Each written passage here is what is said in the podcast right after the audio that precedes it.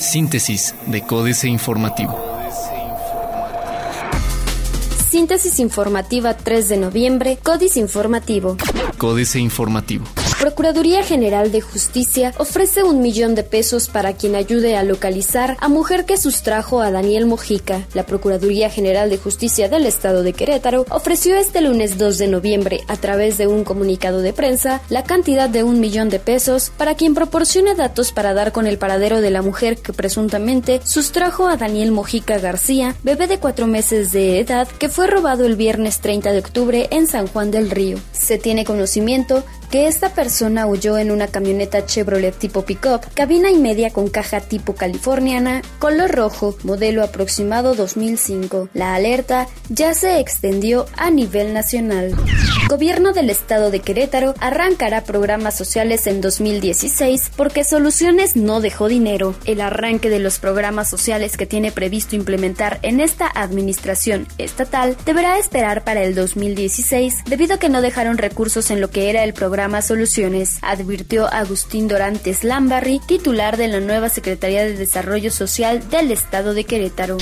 Querétaro merece un servicio de transporte a la altura, eficiente, seguro y puntual. Así lo dijo Domínguez. Este lunes se instaló el Consejo Directivo del Instituto Queretano del Transporte, instancia que tiene a cargo la planeación y ejecución del nuevo sistema de movilidad en Querétaro que vendrá a sustituir el extinto Red Q. Fue el gobernador de Querétaro, Francisco Domínguez Servién, quien encabezó la sesión ordinaria e instalación, en donde compartió algunas de las acciones que tendrá lugar durante su administración para crecer socialmente, con respeto al medio ambiente y a la ley, en lo que se refiere a la movilidad de la entidad.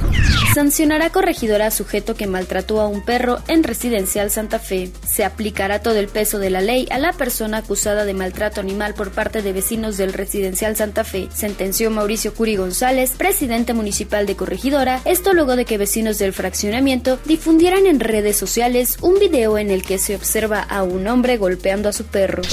Secretaría de Desarrollo Social del municipio de Querétaro presentó observaciones para auditar. Donativos y contratos sin pagar son los principales temas irregulares que detectó la Secretaría de Desarrollo Social y Humano del municipio de Querétaro y por el cual se presentaron observaciones correspondientes a la Auditoría Municipal de Fiscalización, dio a conocer Beatriz Marmolejo Rojas, titular del área. Frío y lluvias fuertes para Querétaro en próximas horas. Los frentes fríos 10 y 11, aunados a un canal de baja presión sobre el centro del territorio nacional y la entrada de humedad del Océano Pacífico y Golfo de México, generarán lluvias fuertes hoy y mañana en Querétaro, así lo informó el Servicio Meteorológico Nacional. AM.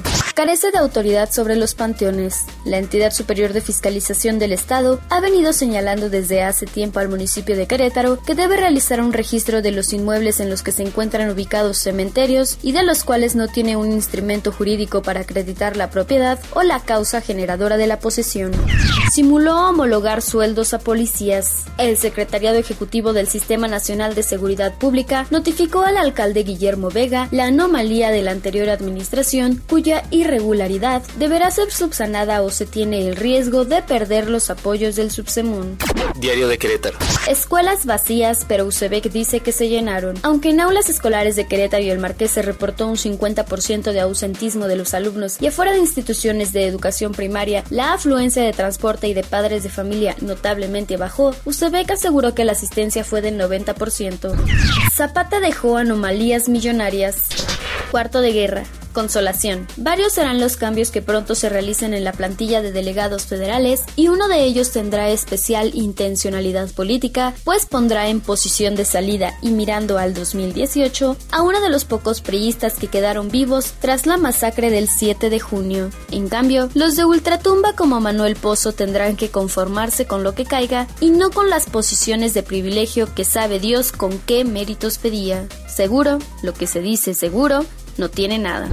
Vigilarán escuelas para impedir la venta de drogas. Plaza de Armas. No vendrá el Papa a Querétaro. Saldan deuda eléctrica.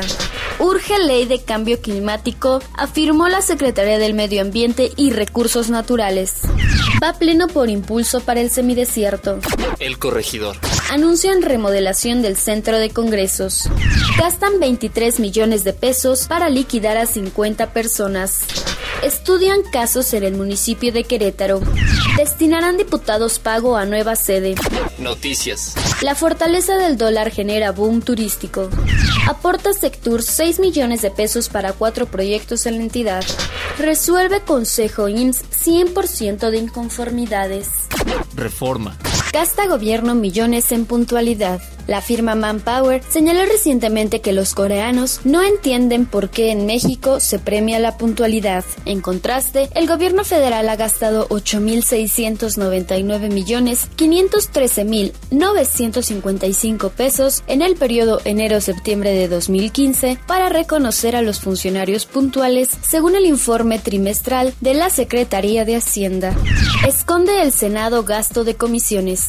Reprueba Instituto Nacional de Evaluación Educativa baja en gasto. Sucumben empresas a actos corruptos. La jornada. Corporativos que cotizan en la BMW ganaron 38 mil millones. Subió casi 12% el pasivo de Pemex, se ubica en 3 billones 240 mil millones. Entre enero y septiembre de este año, el pasivo total de petróleos mexicanos aumentó 11.8%, equivalente a 344.600 millones de pesos, para ubicarse en 3 billones 240 mil millones. Esto, según el último informe financiero de la petrolera. Este incremento en los pasivos de la ahora empresa productiva del Estado es un monto similar al gasto neto del sector público erogado durante septiembre, cuando ascendió a 354 mil millones de pesos el consumo con tarjetas de crédito, según informes del Banco de México. En el país mejoró la oferta y la variedad de precios en las telecomunicaciones. Excelsior.